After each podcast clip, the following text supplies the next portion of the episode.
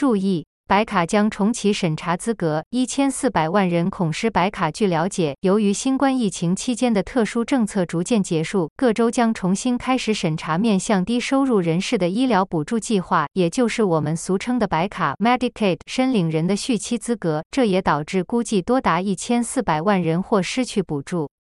据了解，各州的审查进度不同，最快可能在四月检查参加资格的包括亚利桑那州、阿肯色州、佛罗里达州、爱达荷州、爱阿华州、新罕布夏州、俄亥俄州、奥克拉荷马州、西维吉尼亚州，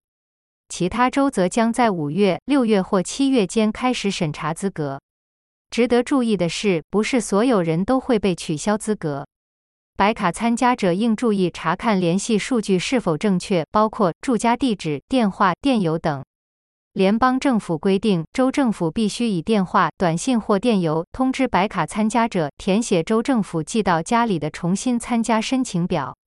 民众有三十天期限完成填表，如果没有缴交表格，就会被州政府从白卡参加名单上移除。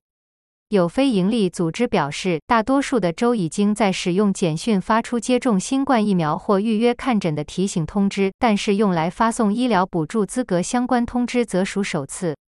不再符合申领资格的人，可以转而到可负担医疗保险法 （Affordable Care Act）（ 简称 ACC） 的健保市场投保。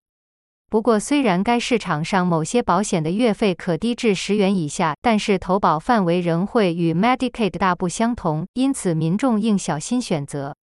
另外，全美约半数儿童通过白卡或联邦儿童健康保险计划 （CHIP） 取得健保，即使家长收到通知已不符合白卡参加资格，儿女可能还是符合 CHIP 资格。